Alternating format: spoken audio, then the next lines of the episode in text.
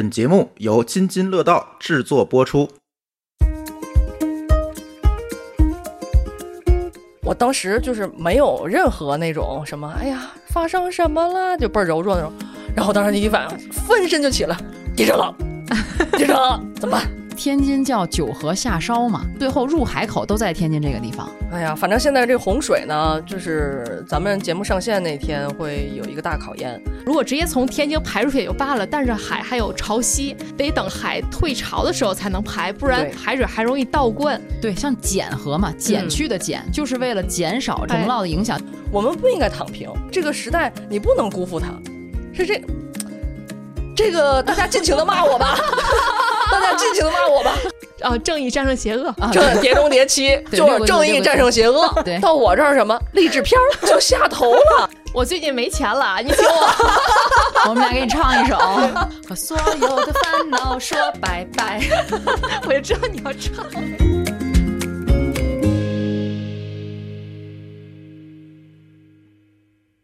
Hello，大家好，这里是新一期的记者下班，我是昨天晚上被地震摇醒的小黑。大家好，我是觉得这个夏天超级漫长的一杰。嗨，我是快乐的度过不那么快乐的夏天的阿福。要么说你长肉呢，还是快乐。你是不是昨天晚上没没摇醒地震？没有，没完全无感。你们俩都不知道对吗？不知道，不知道你看，要不然说我瘦呢。睡眠质量好，啊，对，你们睡得好，然后心情也好，吃嘛嘛香吃嘛嘛香，这不就长肉吗？主要咱不住高层。不住不是顶楼，你不能这么说。就我爸妈他也住一楼，他们都有反应。那你说你是怎么回事呢？我就是睡得死？啊地震的级别还能够承受。哎，昨晚这地震，哎，我们今天录音是八月六号，其实都不算是昨天晚上了，就是今天凌晨，对，嗯应该是两点半的样子。嗯，我告诉你啊，刚摇没两下我就醒了。我当时就是没有任何那种什么，哎呀，发生什么了，就倍儿柔弱那种。然后当时第一反应，翻身就起来，地震了，地震了。那发生什么呢？那不是你人设。不是不是，对我我根本就不可能这样，你知道吗？地震了，怎么办？我第一反应迅速判断，和零八年那次有什么区别？等会儿，等会儿，先说一下，这是今天凌晨发生在山东德州的五点五级地震，对吧？哎对天津、北京等地区有余震，哎，对有震感，有余震可还行？余震到这儿来了。震感，震感。对，呃，是在德州市的平原县，嗯呃，是这个地方。因为我为什么说到零八年？零八年汶川的时候，我在兰州大学，在学校，当时好像是大一下学期吧，嗯人生第一次经历地震。当时呢，下午嘛，我正在宿舍里边儿，就我们班没有课，其我们寝室其他人都上课去了。我在那那个温习大汉天子呢，突然之间就看到大汉天子的脸开始摇晃，然后我的屁股也开始摇晃。我说怎么了？然后就听那个楼轰隆隆隆响，就整个宿舍楼轰隆隆隆响。嗯然后呢，我就知道，就是反应了一段时间才知道这是地震，这人生第一次遇到地震。然后那一次也是晃了很长时间。然后因为我妈经历过唐山大地震，你们的父母肯定也都经经历历过，对对对，那次肯定是更大嘛。对，嗯，我就记得我妈说那么一句话：遇到地震的时候，第一反应先把门打开，如果门能打开就行。我第一反应就把门给打开了，然后特别淡定的拿着钥匙，拿着手机就开始往下跑，一边跑呢一边就听楼上连楼轰隆隆的声音，再带上同学们。从楼上往下跑的脚步声，也不知道是谁在轰隆了。然后一会儿有一个满头泡沫的女生也跑过去了，正洗头呢，你知道吗？然后出去以后，就有好多女生都吓哭了，就在那个宿舍楼前。我这人从来不会是那种被吓哭的那种人，当时第一反应就是给家里先报个平安，我就给我妈打了个电话，我说妈，我们这儿地震了。然后我妈说，哦，兰州在地震带上，没事儿，我这有事儿啊，先挂了啊。完了，我就特别孤单，你知道吗？然后我这一次被摇醒的时候，那一次呢，在兰州，就我们学校所在的地方是四点七级，但那次四点七级没事儿，宿舍楼也没事儿。那我我这个现在住的是新房嘛，尽管它是顶楼十一层到顶，也不是三十多层多层那种。然后我就判断和当时的感觉是比那强烈还是比那轻。我迅速判断完了以后，比那轻，我就没下床，嗯，我就这么仰着撑在这床上等着它晃，晃了很长时间吗？晃了有半分钟。哦，真的就是昨天晚上醒了的听友们，被这个地震它所影响到的地区的听友们，应该都有这样的感受，差不多是在半分钟。大家也可以在评论区给我们留言，就是大家当时有没有有没有醒？我看咱们听友群也有人讨论这个，对，还有一个听友 Q 我呢，说嗯。小黑不是住高层，住顶楼吗？住顶楼吗？对，小黑怎么没冒泡？我没看那个手机。嗯，嗯，对，而且好多人这次反映一个问题，就是不是被地震摇醒的，而是被警报给敲醒的。醒，我是被摇醒的，嗯。但是很多人是因为有那个华为和小米，是不是？对。嗯对，好像说还有小爱同学半夜就呜里哇啦叫的，就我预警那声音一下就启启动那预警的声音，哦。其实还是吓一跳，我跟你讲。然后就，开始倒计时。对我给你们讲个段子啊，就是我们小区群也挺热闹的，就是那个地震发生以后，有一个这个邻居就说我们家电视突然打开了，他这邻居可能没睡。然后就过去就背手看这电视怎么了，他没反应过来这房子在晃啊，然后说这电视怎么还倒计时呢？电视是要爆炸了吗？然后大伙儿就问这什么电视？还有地震预警，什么牌子的？哎，这比那个就传出雨声能能听咱们播客节目的空调还厉害。嗨，这都什么呀？你说说对，我今天看好多人在朋友圈分享，就说怎么下载那个地震预警的 APP，、包括手机怎么去那个设置。我当时一直在犹豫，我到底要不要下载。我的那种感觉就是，如如果你下载了，可能结果就是地震来了，你被吵醒了而已。就是那得跑不跑的问题是吗？就在我印象中，可能确实咱也没有经历过特别大的地震，嗯确实不觉得它会这么的严重。就真的是嗯一预警你就要跑出去，可能还没有那种感觉。我就记得前两年是四川绵阳有一次地震，我当时在家睡觉，有感觉，当时就觉得那个床横着吭就来了一下，对晃一下。我也有印象那次。对，就那唯一一次，但是等你反应过来想要去做点什么时候，那个劲儿已经过去了。嗯，嗯，所以我一直觉得，到底需要预警，或者这预警有意义吗？这种感觉，你是没睡我旁边儿，我要那要那什么好，我肯定 我砸醒我。我，因为我那半分钟之内已经做好预判了。如果说比那次要强烈的话，我会立马我把零食在哪儿、水在哪儿我都想好了，正好在餐桌旁边儿。然后我就没想明白这狗我该怎么办。问题是这狗一点儿反应都没有，不是说这动物对地震它有反应吗？对呀、也睡得太沉了。不是，它它睁着眼在这个窝里卧着呢，哦然后就这么晃。当然我在卧室里，它在客厅里。然后晃完以后，我出去看它，我背手看它，它冲我摇尾巴呢。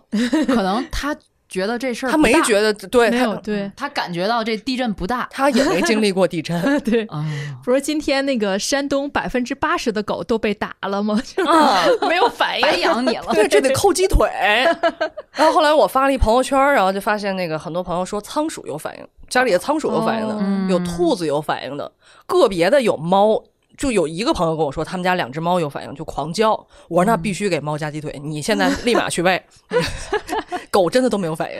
哎，好像是。而你这么一说，我们业主群真的挺安静的。嗯，平时其实也挺热闹的，但是没有人说。那大家都睡挺好，看来还是房子好，洋房的小区。房子，哎呦，哎说这房子好，说洋房好。我告诉你们，还有一个段子，就是我后来就是两点半被摇醒以后，我就不敢睡了，我就就开始刷网上的新闻。等待着余波。呃，对，就怕有余震。那后后来确实有余震嘛。嗯，然后呢，然后在朋友圈里，就是大家就纷纷这个朋友圈地震。然后当时就有一个卖房子的人，卖房子的一个销售，他也被摇醒了。这大姐发了一宿的广告，说：“你要是住高层的话，来地震你就你可跑不了啊，咱还是得买洋房，某某洋房是您最佳选择。”看人家这营销 意识，，我天，他竟然这一宿没闲着。你就你就应该震醒之后写稿，对吧？人家震醒之后就开始卖房，你就得开始写稿。我写什么？被摇醒了，听呃睡不着就听记者下班。对，干活儿。不过我觉得确实这次啊，有很多人也是像我一样没反应的，比如一姐，嗯，而且我妈也没反应。嗯我今天早晨给我妈打个电话，我说您知道昨天地震了吗？她说看新闻了。我说那您醒了吗？没有。她说多少级来着？我说五点五级。她说哦不大。我说五点五级都不大，算在您这儿不大了。我说这就算比较大，一般咱以前经历，有的时候你能感觉到明显震感的，比如说周围的省市也得三点多级，对吧？嗯这五点五级我觉得还挺大的，嗯但是他就说那跟我们当年那个差远了。唐就是唐山大地震，对对对嗯，那个时候他们正小的时候经历的嘛。对对对对对，我妈说那个时候她在农村嘛，他说那个动物一定是有反应的。嗯，那个羊白天就追着我妈到处跑，嗯，就后来就就就就顶我妈，把我妈顶上炕了都。后来我姥姥就拿笤帚把这个羊给打出去了。我妈当时就说：“为什么这个羊今天要顶我？”而且她说那个地震来了的时候，她听外边的那个外边的天空啊，就声音什么都不对。她给我的形容是，她说有好多辆拖拉机哐哐哐哐哐哐哐这么来的，是这个声音。嗯，所以我就一直信奉我养了个动物，它是地震预警，养错了，你给他预警，完全没有。而且你知道，我再补充一句啊，昨天摇晃完了以后，我就想到一姐曾经说过一句话，咱们在录那一期暴雨那一期，我们邀请郑州媒体人大鹏的时候，一姐当时就说了一句话：今年这么热的天气，有很多老人就说特别像一九七六年。嗯，嗯，哇！我当时就觉得一姐这 说这话怪怪吓人的。毛骨悚然。对呀，那还是咱们要迎接洪水、暴雨、洪水的时候。那时候还没没下这场暴雨呢。对当时一姐这句话就一语成谶了。哎呀呀呀，别一姐。掐指一算，对我，我那天在不还在群里的时候，我说。就是那天天津就是暴雨下特别厉害，大家都在防洪的时候，我当时就在群里我不说，我说哪想到咱们当时录节目的时候，哪想到今天会有这种情况？就是当时以为天很热，然后暴雨嘛，对暴雨暴雨对你是说咱们录那个高温天气那期的时候，对，就觉得嗯已经是很极端了，对已经让人觉得很难忘、很难过这个夏天了。没想到这几天来就越来越严重，尤其京津冀这一带的这个洪水啊，对特别让人牵挂。我不知道，可能南方的朋友感觉不太深啊。就我们在这边，真的每天几乎每时每刻都要看到相关的新闻。今天说哪大清河又开始红色预警，对对对，就感觉在身边时时刻刻有这种危险的信号。其实说到这个洪水啊，我们在做那个暴雨那期的时候，我还有点隔岸观火的感觉。嗯因为我们在回顾的是那场郑州大雨，然后我们当时听大鹏在给我们回顾，还觉得挺惊心动魄的。它那个更多的算是城市内涝吧。对，城市内涝，呃，是从那个角度出发。然后后来没有想到就，我们就迎来了这么一场大暴雨，当然是台风杜苏芮嗯带来的这场大雨。嗯，其实不只是京津冀地区，包括东北这两天也是闹得挺厉害的啊。我觉得最开始关注这个事儿的还是从河北省，尤其他那个中图网那所在地，从那个图片儿就是那些书都被水泡了，嗯给我的冲击特别大。因为之前看到洪水都是比如说泡了农田，或者去呃人在这个救生艇上都是这种图片儿。我第一次看到水把这么多图书泡了，就是作为一名。知识分子，嗨知知道分子吧，咱不叫知识分，就就看到这还真的觉得特别痛心，而且会想怎么就突然这样了？难道之前没有什么，嗯，对吧？预警没有什么提示什么的吗？因为河北省它这个周边的围着北京周边的一些城市有很多的印刷厂，嗯我知道就是有很多的印刷厂，像我同学原来就是三河嘛，他说他们那儿有好多的印刷厂，哦然后包括有一些就是出版社的仓库啊等等这些，所以你看咱们听友群当时也有听友给我们发来了一个文章，也是说这个图书被水淹了，我们当时就觉得真的特别痛心，觉得特别可惜，嗯嗯。嗯，而且我朋友圈里也有出版社做出版的这个行业的业内人士，他们就讲，其实即使是这个水被水泡了的这些书，他们也不会把任何一本，有很多人上表态的说不会把任何一本会再放到或者是送到。读者手中，因为他们会要重新印，一定要把这个，因为你知道做出版业其实还是很辛苦，有很多人都是硬挺着在做，尤尤其是那些就是嗯叫私民营企业或者民营的出版社，嗯他们还是很艰难的在生存，在挣扎。尤其是经过疫情这几年嘛，包括一些电子书的冲击等等，所以他们能够这样下定决心去说他们是真的很爱很爱书，我其实也很感动的。我觉得不只是书的事儿，是，当然还有其他的事儿，现在还都没有定论啊。我们现在不敢妄加揣测。我觉得最主要还是我们北方人没见过洪水，嗯，就你觉得这事儿跟我们没关系，你不觉得吗？或者说若干年已经没有见过了，对对，吧？嗯，你看这次很多人就是都在说，可能我们忘却了历史。天津曾经在一九六三年的时候发生过大洪水，可是，一九六三年我们还都没有出生呢。对呀、我们这一代人都不知道，没有经历过那种大洪水，嗯包括东北，我不知道东北过去有没有这个发生过洪水，这我确实不了九。八年的时候是有的，九八年也有啊全流域的洪水，哦，嗯那你看这一次，我记得最让我触目惊心的一段视频，就是是一段高速公路上，在黑龙江省境内的一段高速公路上，那个雨下的就是那个道路塌陷了，嗯，塌陷以后，然后汽车就跑着跑着就直接掉下去掉下去了，哇，那看着太可怕了！我也看那个了，嗯这很像那个二零一二里面的那种那种场面了。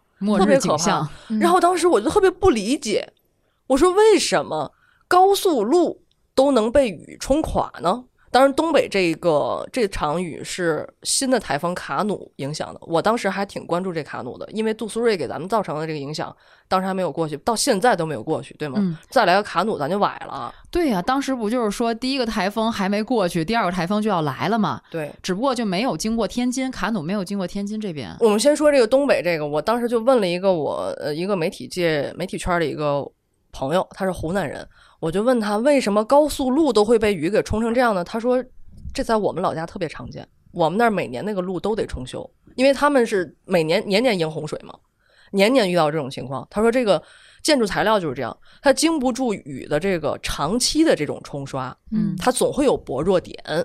他说这个对于我们南方人来说很正常，只不过你北方人没见过。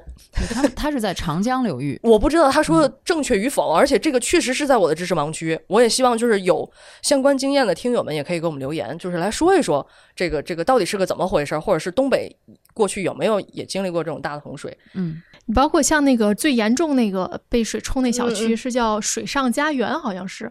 水上人家，对嗯嗯，他那个当时那个动图就是他那个水已经把他的地库冲垮了，然后水嗯直接往下冲。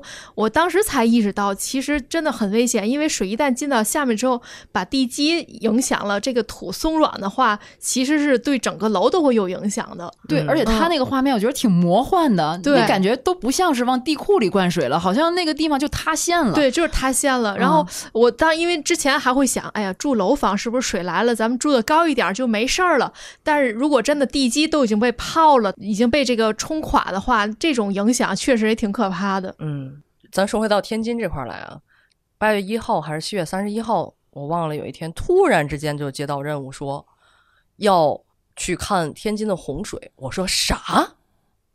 天津的洪水？哎，那时候杜苏芮下完了吧？下完了，对，下完了，下完了是下完了雨造成的洪水。，对，那那两天就是最后还有点小毛雨，咱们是连下了四五天的雨嘛，嗯，最后还哩哩啦啦还在下。我这雨都这么小了，咱们哪来的洪水啊？真的就是所有人都是这种这种状态，然后就开始发预警，说什么海河流域什么什么洪水什么什么就开始了。后来我才闹明白，天津的洪水根本就不是天津的这点雨造成的我们本地的洪水，实际上就是那个台风杜苏芮，它一路往西北方向走，在哪儿卡住了呢？我是省流版啊，省流版给大家简要介绍一下，因为我们没有画面，就是在太行山，就是太行山以西不就山西了吗？在太行山的这个山脉，然后北边有燕山山脉，再加上旁边还有副热带高压的这个这个几重影响之下，这杜苏芮它就不走了，这点雨就在这儿下下下下，就这点儿，就是围着河北省那块儿下。对，它就给被这这个山脉给包在这儿了。嗯，就一直在这下下下，不停的下，所以上游那水就不停的涨，不停的涨，然后后来一点点就就这样下来了，然后开始造成了这个一系列的情况，嗯，然后这些水的最终去向都从天津走，对，对，因为天津叫九河下梢嘛，嗯，它历史上我们讲海河流域，它不是说指海河这一条河，因为天津的母亲河叫海河，这是天津人都知道的。但实际上，天津它从上游来的水，整个海河流域它是有九条河的，九条河最后入海口都在天津这个地方，嗯，基本上都是在天津这个地方。因为天津是那个就临海嘛，是由这个泥沙冲刷成的，所以这个海拔是非常低的。呃，有一种说法就是天津的地铁是全国距离地面最近的地铁，因为它的离海水太近了，嗯所以在天津就成了一个。所谓的这种洪水来之后，从这儿去排到海面儿，如果直接从天津排出去也就罢了，但是海还有潮汐，对得等这个海退潮的时候才能排，不然。赶上它涨潮的时候，你去排的话，海水还容易倒灌。这两天我就在采访这个事儿。嗯，你我给大家先先普及一下，我们就不说这九河都有什么河了。这个，呃，这两天在这个短视频平台也有很多人在科普。对，对想了解的自己去搜一下对，我们就具体不说这些了，我也不说它的来龙去脉，我就说我我这些日子了解到的情况，所有的洪水要经过三条大河流入海，北边是永定河，中间这条河呢是大清河水系，再往南边这条河呢是子牙河，这三条水系整个横穿天津市，最后入海。嗯那永定河的水基本已经平稳了。第一条先来的是永定河，就是从北京门头沟那边过来的。然后现在第二条就是大清河水系，水头现在已经到天津了。我今天刚从那儿回来，就是咱们录节目之前，我刚从那儿回来，我在现场看到了那个水溜。现在呢，大清河目前来讲，它只是水头到这儿了，它的洪峰是八月八号前后才会才会来。要协调的是把这个河堤的两岸加高。现在就是说，这个水情的情况，它随时都在变化。嗯尽管那边有这个蓄滞洪区的一些帮辅助啊什么什么的，但是它水流真的大的时候，你是控制不住的。还有就是我们有一个风险，就目前为止天津还是平稳状态，但是我们也不敢保证。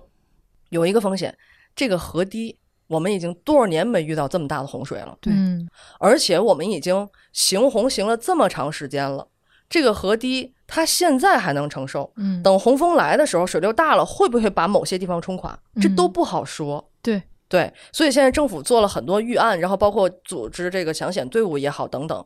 我在现场看那个大清河的水流啊，你能明显看到这个水流很快，嗯不是那种特别湍急哗哗哗，嗯嗯它其实是很平，它看似很平静，但是你就是能看到这个水唰就过去了，嗯因为它裹挟着很多垃圾，你知道吗？嗯但裹挟我看到的那个是裹挟着一个那个矿泉水的瓶子，然后这瓶子嗯从上面哇就过来了。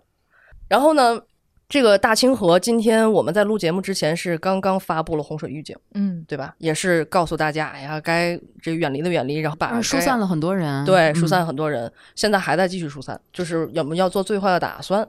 对我那天也是采访时，呃，听到一个说法，就是我感觉真的这个天气变化莫测，或者说人们对于大自然的这种了解和控制其实很有限。嗯，他当时就说说，比如说咱们已经准备好了，是预计来这么像一个桌子这么大的水，嗯那咱们这个呃河堤也好，或者这种防洪措施加固或者疏散都准备好之后，也许它来的是一个屋子这么大的洪水。嗯嗯很多事情不是说咱们百分之百有把握的，所以到现在为止，大家都在提半颗心。哪怕我觉得咱们都住在市区，离那个大清河啊这些预警的地方比较遥远，但是还会觉得有点紧张。嗯嗯毕竟还是在身边的那么一件事儿。嗯，都是不快乐的事儿，我们哎说的，对，然后在那个就是大清河水系这儿，我今天已经去了差不多是第三次了吧，就到那儿去采访是第三次了。我现在明显感受到这一次比上一次的区别在哪儿呢？就是蚊子变多了，真的就有人说啊，我我这没有科学依据啊，就是洪水来了以后蚊子会变多。我今天你们看我穿的长袖长裤，我还是被咬了。前两次没事，而且去的都是同样的一个一个地方采访。然后就是在那儿采访的，就是比较尴尬的地方，就是一到那儿采访不敢喝水，没地儿上厕所，嗯，那不不能在河道里上厕所。然后河还哗的流。更更想去了，嗯，然后现在是大清河，我们要看它的洪峰，八月八号，也就是我们节目上线前后，天津会接受一次很大的考验，因为大清河现在流域水很大。再有就是像刚才一姐说的，我们是因为有海的缘故，每天都要等这个退潮的时候，我们才能放水。嗯如果说涨潮的话，我们还要赶紧观察，嗯嗯还要防止海水倒灌的问题。没错海水要倒灌更可怕。嗯，嗯而且我觉得这次也学到很多新的词儿，当然以前也可能有，但是咱没有接触到，比如说什么泄洪区啊、蓄洪，包括叫蓄滞洪区，蓄滞洪区，包括叫水头。你对也说水头已经过，水头已经过，对我每天都在研究那个图啊什么，其实到现在我没怎么研研究明白，包括在哪儿嗯围碾啊，包括什么什么的。嗯哎呀，是呃，感觉上就是还是挺紧张的。还有就是说，这个老百姓安置走了，这个有些村子是真的没办法，就会淹它。嗯，那你我最最底线的就是我不出人命。对，那保住人的生命，对，然后那动物该怎么办呢？嗯。有一有一部分动物转移了，嗯，据我了解转移了，嗯，尤其是大清河流域的，嗯。转移到那个沧州去了。就沧州那边没有、没有水的地方，说是上万头猪都走了，嗯，对，这都是财产呢，都是。猪、羊啊、鸭啊什么。结果你们知道吗？天津的猪肉价格这两天涨了，是不是一姐？这个这个我可以说一下，我那天也采访了一下，其实猪肉这几年一直处于低位运行，就是因为前几年这个猪肉价太高了，你记得吗？对嗯于是很多人纷纷入场来养猪，于是造成了这几年的猪肉价格不停的下跌。现在最便宜的一斤也就八九块钱，特别便宜嘛那猪肉。嗯然后在这种情况下呢，由于这种季节和市场的规律，导致现在有一些因为这个利润太低，它已经退场了。他就不养了不。养了，所以对它会有点儿涨，但其实目前跟洪水还没有直接的关系。呃，有一点儿统计了，哦，当然那个也有有一个说法，就是说这样的这样的话可能会这个助推一些农户再回来养猪，嗯可能一定程度上，其实是个好事儿。对对对因为这个行业不然就太不健康了。但是目前来讲，我们小区就是团购有一个团购降货的群，那个老板娘已经艾特所有人了，说这个猪肉涨价，咱们猪蹄儿这两天得涨价啊。囤点儿猪肉是吧？市场的反应是最及时的。对，嗯因为那天我去采访这个保供这块儿，说目前还好。你说，比如说这个呃烟，比如说把这个呃河道就蔓延到村庄什么的，但是其实是城市的高速，它它这地基是非常高的。嗯就如果不是特大洪水，基本上高速是不会受影响的。嗯它的国道、省道也许会受影响、冲击啊、淹没什么但是只要留有高速，它的这种流通是能够保持的。嗯它不像在疫情时，疫情时是所有地方都卡住，哦是没法去流通的。这个对于商品的交易是最困难的。但是现在，比如说天津受影响，但是河北啊，或者说山东、那个湖南不受影响，它能够流通起来。因为现在已经有一些商户，他把货源地改了其他地方了，比如说东北有这个洪水，他就把这个货源地改到了云南，其实也可以的，可能就稍微加一点运费，但是它能流通起来，所以。要比疫情时强很多，而且甚至于他们会觉得，经过疫情的考验，现在这些都不是事儿了。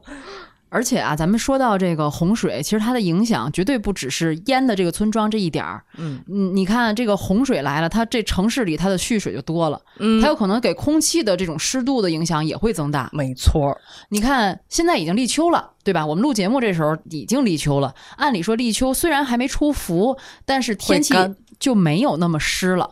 但是对咱们天津来讲，可能这个洪水它一天没退干净，这个湿度可能就一直保持一个比较高的状态。所以我那个朋友就是那个湖南的那个朋友，他就说：“你想啊，几十亿立方的水在天津，天津没遇到过这么多水。他说：“他说你想天津能干吗？嗯，就哪怕出伏了，他说可能也还会继续湿热。嗯这是从他这一个南方人的角度判断啊，我也不是专业的。如果有说的不对的，请各位听友在评论区 批评指正。而且对于咱们年轻的天津人来讲，真的就是觉得那个洪水啊，或者以前天津被淹，那都是就是上辈人或者上上辈人经历的事儿了。嗯你想天津啊，我我之前查了一下，大概咱们经历两次特大的洪水，一次是一九三九年，那还是解放前呢，嗯，民国时期还有一次是解放后的一九六三年，这两次都是非常严重的，城市已经都淹了。嗯。你就能看到一些资料图片哈，在城市里面都划着船，像咱们天津劝业场那儿嗯。都划着船，而且我印象中有一张图片，就是当年那个水位在那房子上留下的一个痕迹，旁边好像还立着个小牌子，嗯。就是哪年哪年在那儿的那个水位线。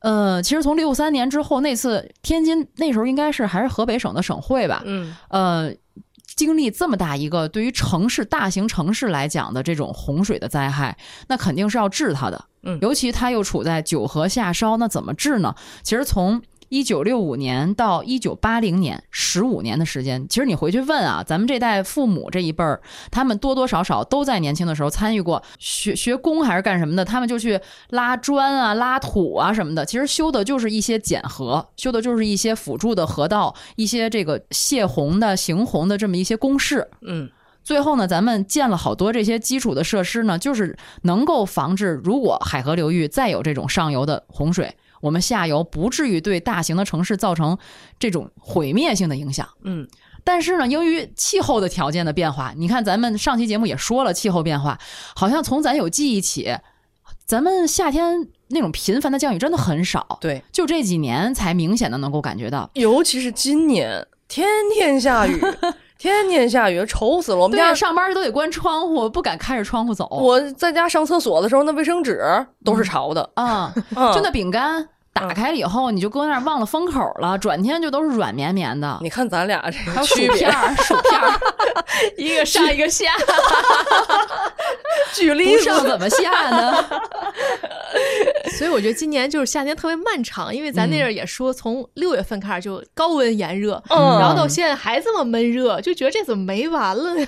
呃它不只是闷热的问题，还就是雨的问题，嗯就是没完没了，让人觉得每一天都都不知道会发生什么。你这边洪水还没泄完呢，那边地震了。嗯当然，震中不在天津啊，嗯，而且地震有影响啊。今天有一些这个高铁不是也停运了吗？对，是。嗯哎呀，反正现在这洪水呢，就是咱们节目上线那天会有一个大考验。呃，这条河迎来洪峰以后，慢慢如果它进入平稳，还有第三条河，就是那条子牙河。哎，这子牙新河、独流简河都是你说的那个年代，就是挖出来的新的河道，对不对？对，像减河嘛，减去的减，就是为了减少这个，就是减少洪涝的影响，就减给它削减了，嗯。通过这个来分洪，它其实就多挖了一条。如果嗯。洪水来了，从两条河道可以走，一个减河是这样。其实你刚刚说到气候变化，就是尤其是永定河，就是咱刚刚说的往天津泄洪的第一条河，在北边那条从门头沟过来的。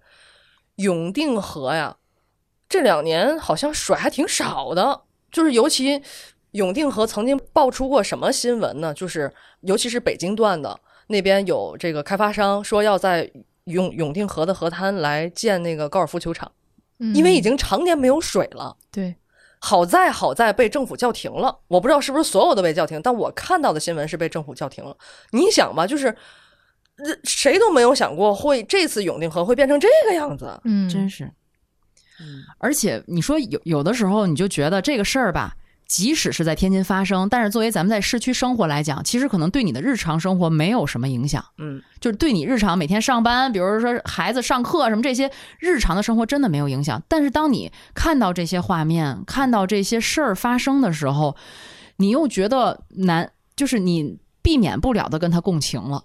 嗯尤其是我还到现场去采访的时候，嗯嗯到现场采访的时候就觉得这事儿，我我还是挺紧张的。其实，你就想这段时间这高温多热吧，咱在家里能不开空调吗？嗯你知道，我看那个河北省，它那个地方不是因为都断水断电了嘛，嗯而且还有很多地方它都没有路都没通，因为嗯水把一些路给冲垮了。嗯有一些救援人员，我那天看了一个视频，我没有具体记住它是哪个学校，但是确实是一个学校，而且感觉是通过一个山间的路才能走到这一个学校，好像寄宿的，类似于这些学生看起来都得有像大学生的这个年龄的。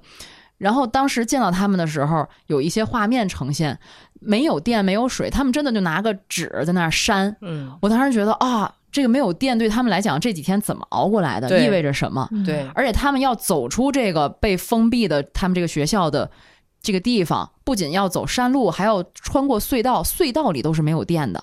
当时只有救援人员头顶上的那个灯嗯，照着这么一点路，他们就一起唱着歌走过这长长的黑暗的隧道。对我今天还采访了一个消防人员，就是他说，一旦一旦水漫堤了，进村了，先断的就是断水断电，一定会断水断电，这是一定的。嗯所以现在在做预案嘛，呃等等一系列。然后呢，就是有一个曾经经历过九八抗洪的一个人，他到现场去支援，他跟我说，九八年他去支援抗洪，他就有经验说一定要带水。嗯，不用考虑断粮的问题，压缩饼干有的是。你不带水，前方是没有水的。嗯，你反而增加那边的消对，耗。他说你记住了，就是但凡是自然灾害，一定一定最先断的是水。他跟我说的。嗯然后呢，他说当年九八抗洪的时候，他去支援，去的是湖南湖北那一片儿。当年冬天就支援内蒙去了，暴雪。嗯当年就是暴雪，说是冻死了多少多少羊，他到现在还有印象。他说：“我告诉你吧，这种事儿都是同时来。”我说：“那今年，行啊！我说那今年冬天，别想别别别 别，别想，别想，别别念，别念叨。反正啊，就是你看，就是说的这些都是不老么快乐的夏季的记忆，对于今年的这个夏天。但是呢，为什么说又快乐着过呢？那要不说你长肉呢？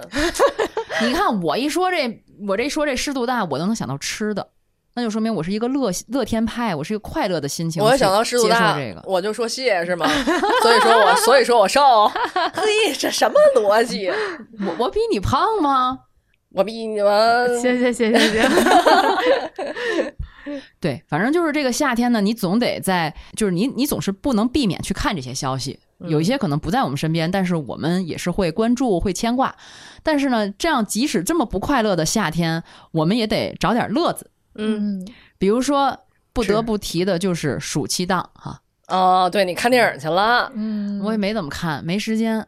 嗯，嗯，我也是，分头不都看了几部吗？对对，对对，对，嗯热播的几部，我是为了做节目而看的，你少来做什么节目啊你？我还不能说太多，这电影刚上不久，你们先说你们的，哦，你怕剧透是吧？啊对我怕剧透看什么电影了？我先看的那个《消失的爱人》，然后看的《封神》，当然消失的爱人，消失了他，哦，那我重来。就这样吧。对，这两部都属于那个网络上比较火的片子嘛，我觉得都挺好看的，倒是就是咱别管是。就是就是看着玩，还是说那个都没有深度，反正还行，让我觉得起码能看下去，尿没有什么尿点，而且不会睡着。我之前看电影会睡着，尤其这个《封神》，我觉得挺好的。一方面，它这个视觉效果确实是这种特技效果是在近几年，我觉得国产片中属一数二这种水平。另外，它的这个立意也是有个突破的，因为若干年的若干次的这种拍《封神演义》的这个剧本，都是把苏妲己定义为一个红颜祸水。嗯，当然，这部《封神》它就是把这个给叫证明了也好，或者重新的去演绎也好，是真正的这个祸根吧，真正的这个有野心、祸国殃民的实其实是这个纣王，然后把这个苏妲己塑造的成一个恋爱脑的小狐狸精。就是暴虐昏庸的，始终都是纣王本人嘛。对 对对，吧我觉得这个还是挺不一样的。妲己说：“我不背这个锅，背了这么多年，对，让我觉得还是符合现在的价值观。价值观，对嗯价值观。另外就是这个影片很养眼啊，这么多，是啊，哎呦，先有这个六十不老的帅叔，是吧？对，费翔，我还没看苍呢天里的一把火，费翔，那真的是那身材还这么大岁数，身材轮廓，对，真的。哦然后还有若干质子那些小鲜肉们，哎呦天哪，全都是质子男团。对，八块腹肌，然后特别有阳刚之气，这也是一个小颠覆。因为这几年这个国产剧里的男性很多都是比较阴柔或者是比较这种秀美，秀美的形象，然后这次是整体的全都是所谓阳刚的形象，也让大家觉得不太一样了。哎呦，哪是大家呀？我看一姐这个 对对，不能代表大家。看那评论说那个这个片子挺好的，然后希望下次拍的时候不要穿这么多了。一姐非说是别人说的，说出了他的心声。想到一块儿了，而且还有一点就是这次的所有的这个配音都是原音，就是比即原声使原声，即使费翔还有那人还有李雪健，就他们比如说外国嗓音或者李雪健，他已经这个哦，李雪健真的是对声带已经是那样，但是他们还要坚持原音。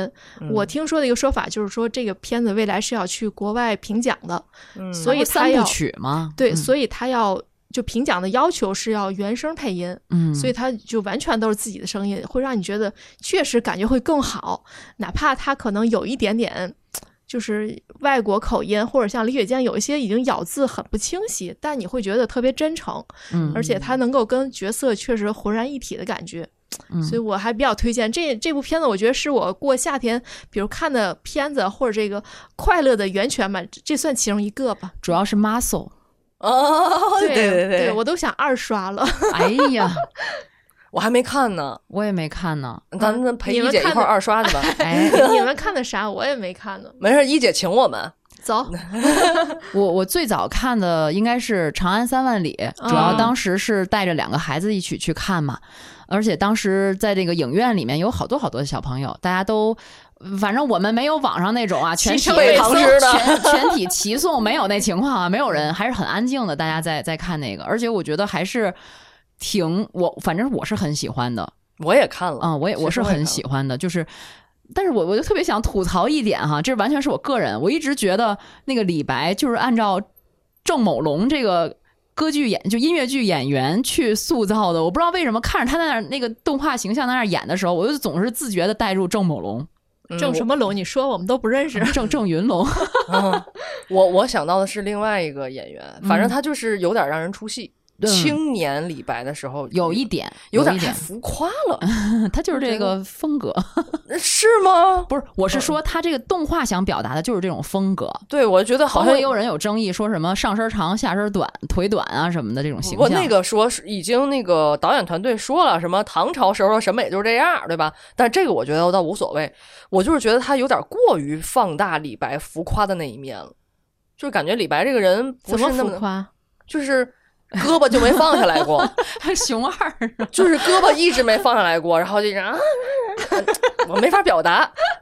当然后来就是老年李白的时候，我觉得还我还是挺入戏的，对我都看落泪了，是吗嗯尤其是最后那个轻舟已过万重山。嗯，那块儿确实这个你你们带我看，轻舟已过万万重山。都下线了吧？还有吗？有没有有还有啊还在还在嗯我嗯我后来看短视频平台，有人有很多人都是拍到了影院这一幕，就是很多人看到这个轻舟已过万万重山，就是像我们这样的成年人、对，都是中年人呐，特别有这尤其是种共鸣，就会哭嗯，但是孩子们可能看了无感。嗯，他们有一天会懂的。对，嗯嗯，哎呀，怎么又沉重了呢？我看的呢，是我为了做节目而看的，是热烈，刚上不久，就跳舞的那个吗？真的好看。励志，真的好看。嗯，你这个励志怎么把这片儿给说漏了呢？就一下儿，就是也没看过。其。其实我不是王一博的粉丝，嗯，我以前也看过他的《陈情令》啊你什么的是路人粉，我我连粉都不算，我就是路人纯路人。嗯，然后我看完以后，我当时热泪盈眶，你知道吗？变成路人粉了。然后第一反应我就是跟你们说，我从今天开始路转粉了。哟，哇哦，这么大的魅力，我当时就在想，如果王一博用这部电影出出道的话，会是什么效果是说在大屏幕出道吗？啊？啊，就是你甭管在哪个屏屏幕出道，就是他连综艺带《陈情令》带什么电视剧都算一块儿啊。我觉得这部电影是最适合他的一部电影。哦，确实不是讲的他的故事嘛，就是跟街舞什么，我不能讲太多，因为他刚上线不久。剧透剧透对，我怕不要剧透我怕剧透。讲讲的他的故事是吗？不是讲的他，他是男主，但是他哦又、王一博本来不就是那个跳舞比较好，啊？对，嗯，所以然后这个又讲的是舞蹈的故事，街舞的故事。然后其实我看这个电影是冲着黄渤去的，嗯，没想到粉了 王一博。对我没想到粉了他，而且我我也敢说，如果没有黄渤跟他搭，也不会成就这么好的一个王一博。哦，黄渤演技太炸裂了，你们一定要看！我现在想想我又想哭了，二刷二刷，对你，我也想二刷。你当时看完之后说特别想哭，挺让我意外的。我跟你说，是我我不能不敢太多剧透啊，但是他给我传递的价值观是什么呢？就是王一博演的这个男主的角色，就是他诠释了一句话，就是青春是用来奋斗的，又给大家灌了碗鸡，汤这。励志吗？是励志。但哈哈哈又 low 了，但是当你看到这些的时候，你会觉得你被他感染到了，而不是哎呀励志片儿，不是这种感觉。还有呢，就是其实，在咱们年轻的时候，我十六七岁的时候，我就会看到看一些美国综艺，什么 Just Dancing 啊，什么什么那那些，就是那时候就火那个街舞嘛。我那时候也喜欢 Rain，也喜欢东方神起，然后也看那那歌舞青春，你还记得吗？嗯，当时，然后包括美国，当然还有很多街舞电影，所以这个电影里面有很多，它也是斗舞，比如说在舞台上我，人生好像是有这么个电影。对。然后我就在想，这部电影的这这些这个比赛的这部分，该怎么脱离开过去那种电影的窠臼？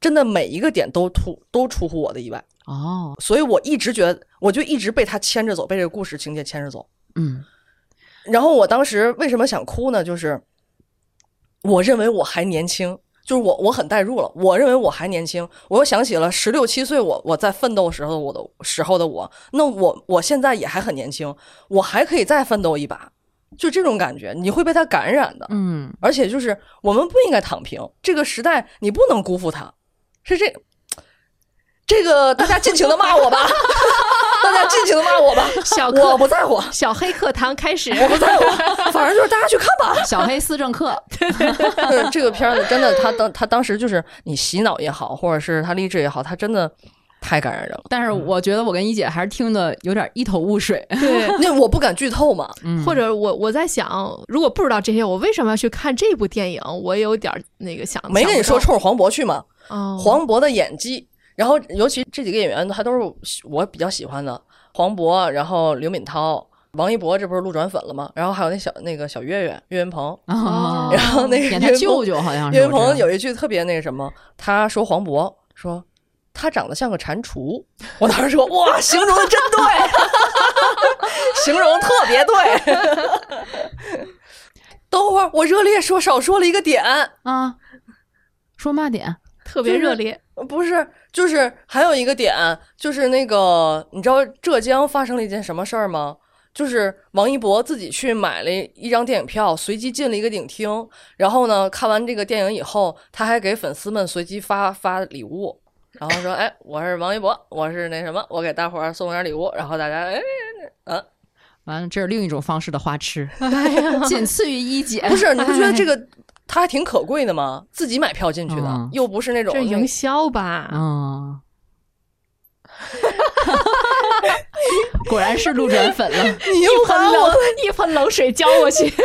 我不说了。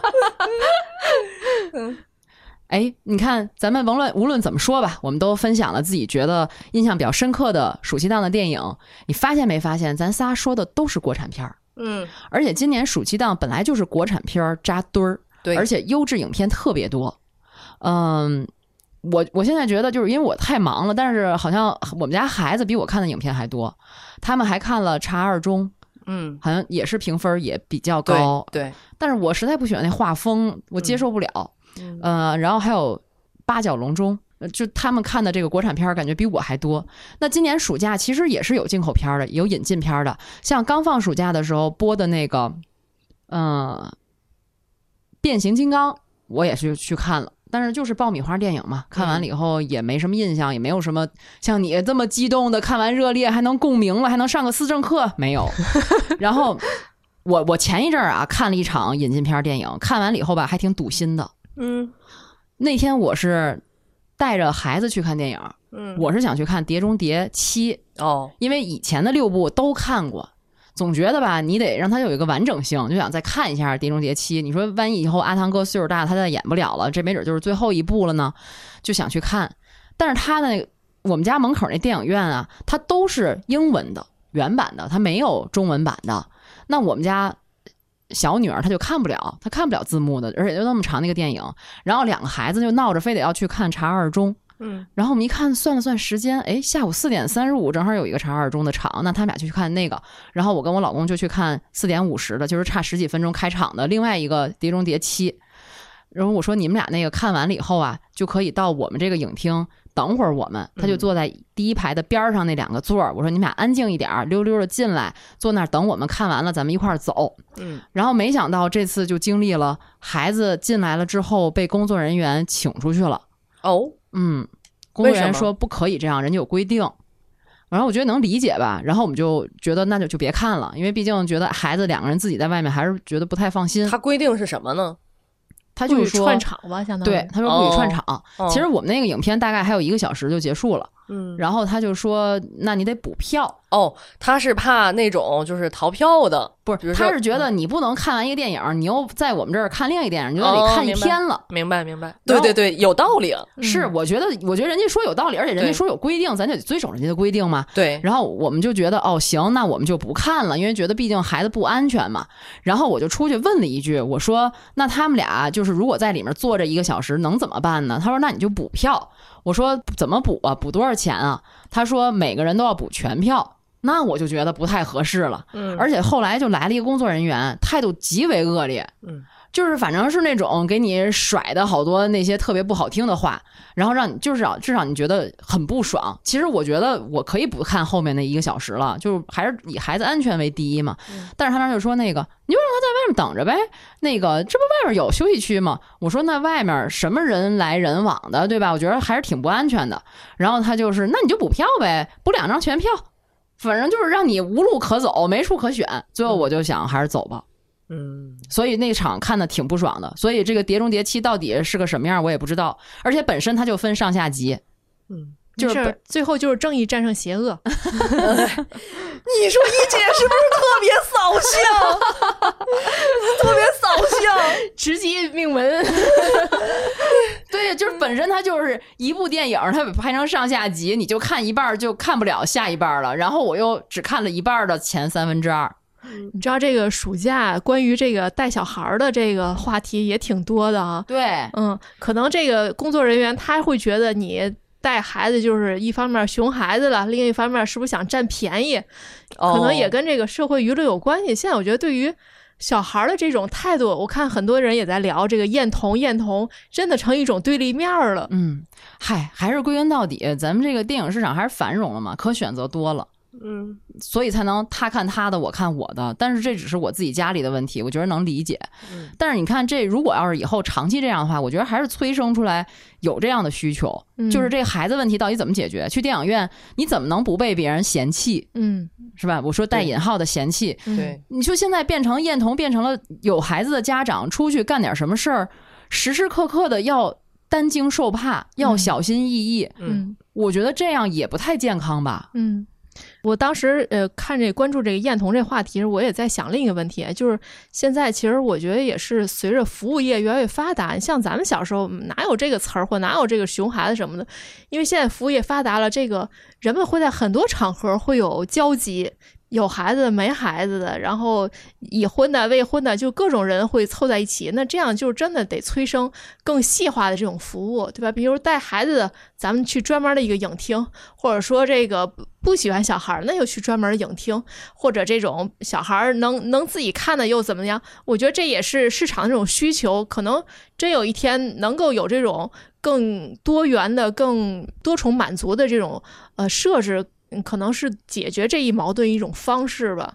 但是我说实话啊，有的时候我看最近在网上有时候挺火的一些视频里面，就是说，比如在高铁上嗯忽然就打起来了，嗯。对，就是因为有带孩子的，然后那孩子呢在火车上来回跑，嗯。然后呢家长不管，有乘客就出来了就管了，嗯，然后两边就打起来了。嗯嗯。还有的呢，我觉得啊，就是其实这些视频里它也有倾向性，就有一些他就是这么说的，他说那孩子来回跑不管，然后他就表扬了这个站出来的小姐姐或者站出来的小哥哥，去斥责和责备那个家长，你为什么不管，或者是斥责那个孩子，那孩子老实了。嗯有一种，还有另外一种呢，就是说打起来了，打起来了呢，家长。甚至别的乘客也会替他说话，就说什么，哎，都有孩子啊，都有孩子都能理解呀，你这是小伙子有点太太多事儿了什么的，就也有那种特别过分。咱之前节目里也说到过，就是过敏那种的情况，嗯就是一看有小孩儿，他立马就觉得这孩子没人管，家长没素质，家长是熊大人，嗯就是一连串的反应，我觉得这也是存在的。嗯这种其实对于我们这种比较，我咱不能说百分之百吧，我觉得还是比较遵守的这种公共秩序，然后呢，在外面也挺害怕打扰别人的人的话，我觉得是挺可怕的一件事情，就好像一种歧视了。就就有点儿吧，而且就是出去以后战战兢兢的，你不知道又被谁指指点点，或者被谁说什么的。可能是因为暑期旅游季的到来，嗯呃，孩子们出去的多了，你哪何止是这个火车上吵架呀？电影院，然后包括这个商场，哪儿哪儿都是孩子的时候，他难免就会出现类似的情况。嗯，对，我只是说我自己的感觉哈。其实我在高铁上也遇到过这种来来去跑的孩子。我跟你说，为什么会有那样的视频的倾向倾向性的视频出现？因为大部分人其实是敢怒不敢言的。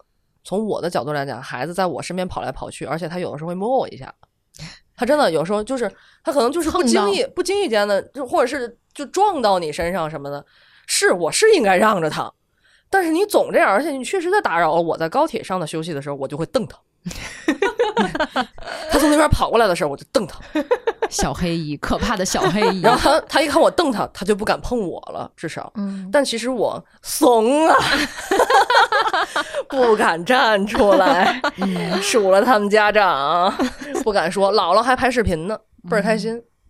所以你看，为什么会有那种倾向性小视频？我是给你解释这个问题，嗯，然后你讲、是我能理解。对，然后你讲这个事儿，我是觉得各有各的立场，嗯，但是你还是我们之前那个观点，你不能光靠乘客和乘客之间去打。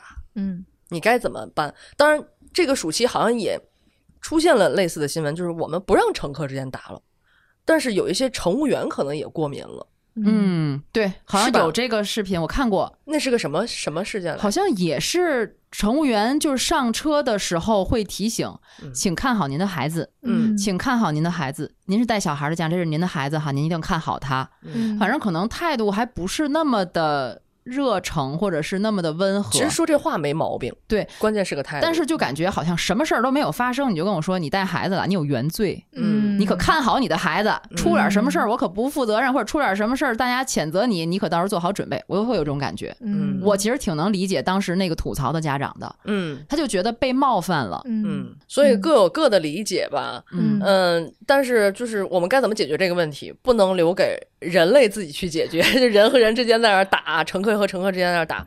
这真的是每个人标准不一样。像你刚才说的，那嗯小孩在旁边跑，碰着你一下，我可能还觉得挺可爱的。但我不觉得，我会觉得被打扰。啊啊就是每个人不太一样嘛。关键是姥姥不管，比如说姥姥要是说了，哎，你别那个碰人家，跟人说啊对不起，一般都得这么说。跟人说对不起，我也就过去了，没事儿。关键姥姥特别开心，一直在举着手机，快来快来快来。对他会觉得他他的孩子也是别人的孩子，所有人都会爱他的孩子。当然，我在这里又想到了曾经在高铁上发生的新闻，我忘了是今年还是什么，反正不远。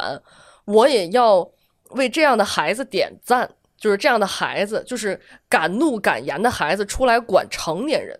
管熊大人的，你们还记得吗？就是高铁总有那种抢座位的那种，嗯那个特别不讲理那种，他也不站起来，对，他也不站起来。你还记得有曾经有一个小男孩儿、小女孩儿，直接就站出来了，说说就是阿姨，那就是那就是谁谁谁的座儿，嗯，然后他还被那个大人给骂了。好，他不羞愧吗？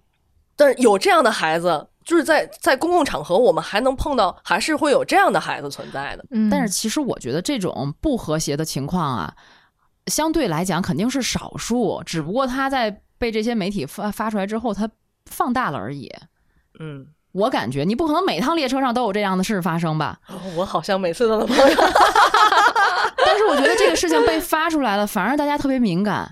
我跟你讲，这个是因为短视频放大了那些敢怒不敢言的人的共鸣，明白吗？情绪吧，对，是把这种情绪放大了。就是之前这帮人是不敢站出来说的，然后突然间发现，哦，我终于有一个泄洪口了，嗯 酒喝下烧。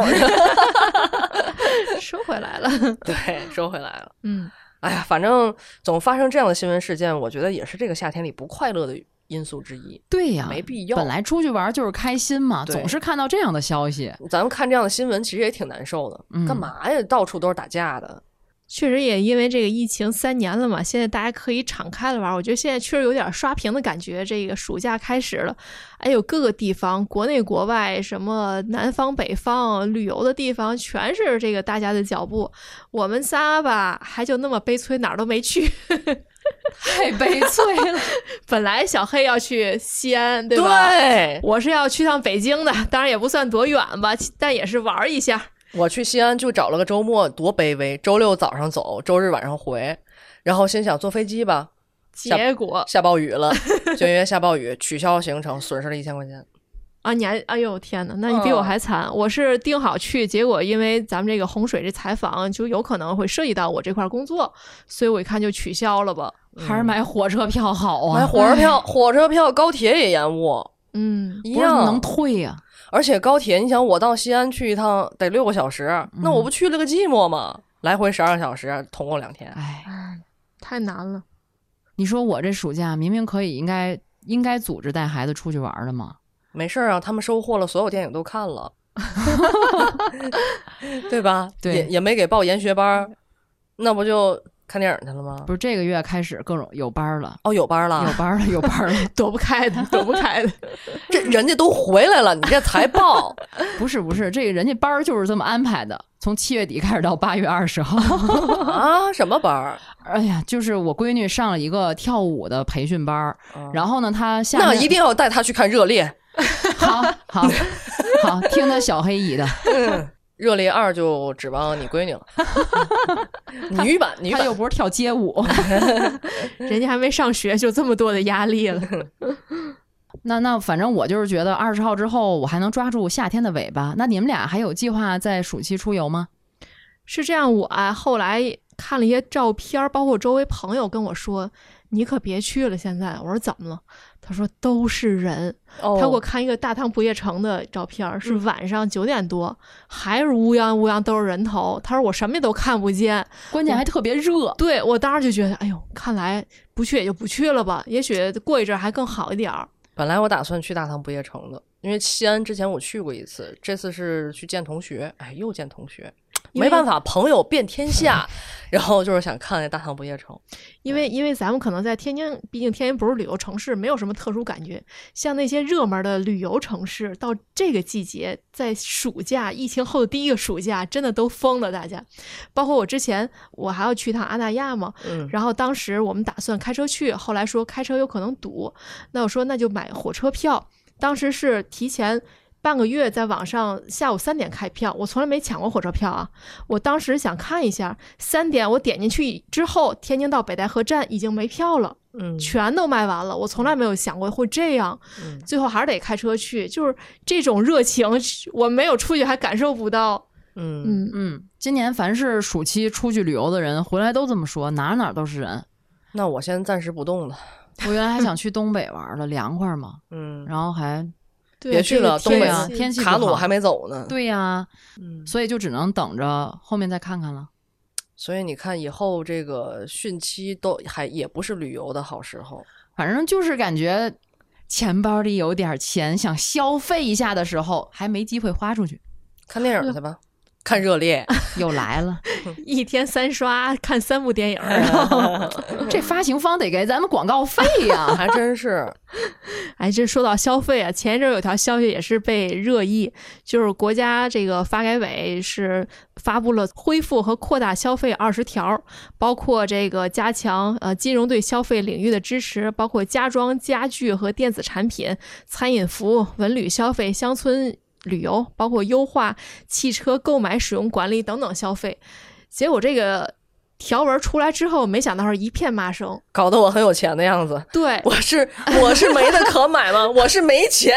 囊中羞涩。我是没有地方去买吗，我是没有钱，对吧？对呀、当然，很多人就说这个国外都在发钱、发消费券儿，咱们这儿怎么是发文儿？发文件，发对红头文件嗯。但是其实呢，这也是有一个背景的，因为这个从疫情以来吧，尤其是今年上半年，全国的居民存款金额是五倍于居民贷款，就是存款比贷款多五倍。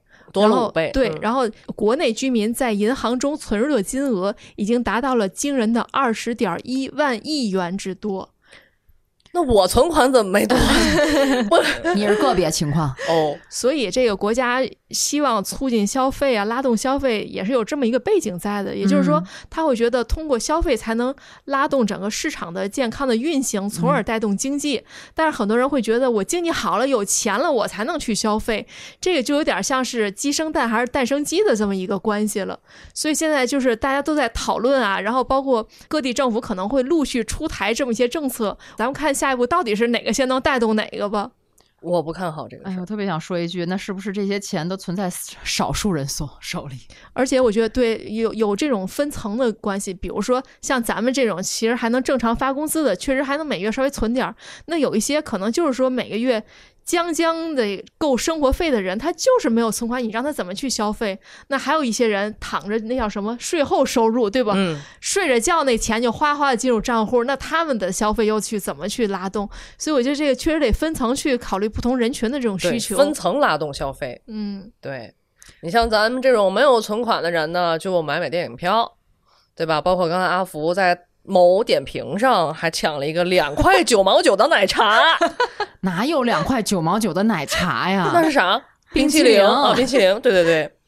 呃，咱们这种，咱们是精打细算一下才去消费，嗯对吧？有些人是精打细算都不行，都得去想着怎么把下个月的贷款提前得赚出来。对那这种怎么去促进消费？对，而且今年促进就是这叫大宗消费嘛。对，呃像嗯汽车、住房是大宗，大嗯宗消费明显就是有一些有一些声音在不停的要向市场上去传导。嗯你比如说买房子的事儿，嗯是吧？呃，还有就是呃买汽车，嗯，这都是大宗的消费。嗯你买房子咱别说别的啊，就从天津本地来讲，咱公积金的贷款的政策就发生了调整。嗯而前些年那个时候调控的时候，不就是首套房的认定都得又认房又认贷，嗯然后同时呢，你这个贷款的首套房和第二套房的贷款的额度也都是比较低，现在都相应的涨上去了。嗯就是你首套房贷款原来是八十万，现在一百万了。嗯嗯，二套房原来四十万，现在六十万了。嗯而且你只要是名下没有房，就可以算首套。它就是对于这种刚需的置换或者是嗯改善型的这种需求，它是希望刺激你马上去投入。而且现在房价相对还是偏低的，跟嗯一七年那时候在顶峰上相比还是偏低的。就是因为房地产它是带动的产业链太长了，嗯所以它如果不行的话，其实很多行业都会受到影响的。，对，比如说我弟弟刚辞了个职，就我弟弟不是还给阿福做了那个地采暖嘛？他就是嗯做这个给新建楼盘配套这个地采暖项目的。看咱多精打细算，嗯，对都是熟人。嗯，对，然后我弟弟到从今年到现在没有活儿干，几啊乎没有活儿干，对。哦因为天津没有没有什么新盘。施工队嗯也说，明显今年的业务反而没有去年的多。你看嗯去年受疫情影响嘛，施工队就觉得啊活儿太多了，一个接一个，有的时候还受疫情影响，你比如半个月可能这这家就去不了了，嗯呃，被封了什么这种情况，所以去年会显得特别忙碌，今年反而清闲了一些。对，所以我觉得现在最要命的就是大家对未来的预期是什么样的。就比如说，这么多人把钱存在银行，不是说他没有钱，或者说不是说他有富裕的钱，而是说他对未来的预期他是怕对怕将来用钱的时候我没钱。他是乐观还是悲观？这个我觉得还挺要命的。如果你乐观的话，我今儿花了，我明儿能挣出来，那我自然去消费，我享受。但是现在的感觉，很多人的情绪都比较悲观，嗯都趋向于保守。我现在都有点入不敷出了。其实我前两天和朋友去吃烤肉，我还是我提议的，我说咱们去吃烤肉吧，好久没吃烤肉了。我说你得请我，我说为大众点评都不能满足你了。我说你得请我，我没有收入。行行行，我请你，我请你。要不张雪峰老师不让学新闻呢？这这两个月反正收入欠点儿，嗯，欠不少的。嗯以后多认识点有钱的朋友是吧？没事儿接济一下。我就可以直接跟他说我没有收入，你得请我吃饭。想吃什么？我没有收入，你们得请我二刷电影。关键还这么忙，你没有收入也罢，还这么忙。对呀、真是一姐只能请你二刷《封神》，嗯那很不错了。你只能请我个两块九毛九的冰淇淋。现在就去。我给你讲封神就得了，你别说。你讲太下头了，听你讲个什么特别下头？五个字儿概括了 刚才给你怎么概怎么给你概括的？啊，正义战胜邪恶。啊！正碟中谍七就是正义战胜邪恶。对对对，到我这儿什么励志片儿封神呢？就下头了。封神，封神，哎，封神他倒没没那么下头哈。行，那咱就有 muscle 男，对，嗯那咱就让他请咱这个了。二哥，就这个吧，就这个吧。好吧，看看 muscle 男也是快乐的，嗯，所以啊，这个甭管咱是有天灾，还是有什么灾祸哈，咱就秉着一个快乐的心，乐呵乐呵过日子就得了。嗯，要么说你长肉呢。跟我身上的肉干上了，哎呀，反正这个夏天确实很五味杂陈，真的。嗯有的时候很焦虑，有的时候杞人忧天，有的时候又莫名其妙。反正总是我都王一博的小确幸。就是我不敢说，你总得给自己找个乐子，但至少我们在送别这个夏天了，送别这个魔幻的夏天了，悲秋来了，就是赶紧让这个夏天发生的所有的不快乐。包括给我们留下的一些快乐，我们都要跟他挥手告别了。和所有的烦恼说拜拜。我就知道你要唱。你知道，我前两天去这个捞儿吃那个吃火锅的时候，也是别人请我，然后过生日然后你知？道吗？我就不知道为什么过生日人都要上这儿去。然后关键是我们旁边那桌有一个小男孩，他突然之间就是唱这歌的时候，突然之间站起来就开始摇花手，就各种摇花手。我说这这是怎么摇起来的？这是小孩都会这个。然后我起来去盛小料的时候，他妈妈在旁边特别嫌弃的看着他儿子，就他看他自己在那摇花手。不重要，反正人家快乐。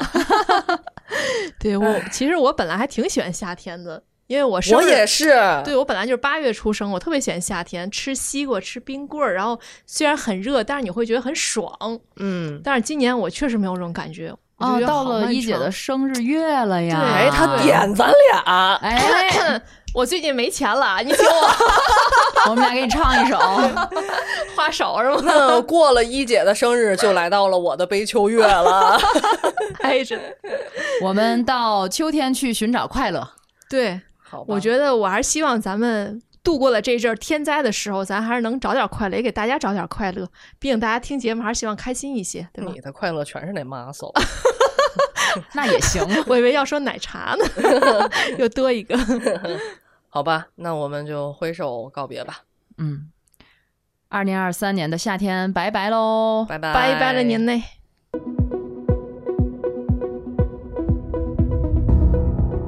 感谢您收听本期节目。本期播客节目由津津乐道制作播出。你也可以在我们的官网 d a o 点 f m 找到我们的更多内容作品。如果您喜欢我们的节目，欢迎在微信、微博、朋友圈等社交媒体转发分享。您的分享对我们而言十分重要。如果您希望与我们互动，可以关注我们的微信公众号“津津乐道播客”，天津的津，欢乐的乐，道路的道。在关注后按提示操作即可加入我们的听友社群。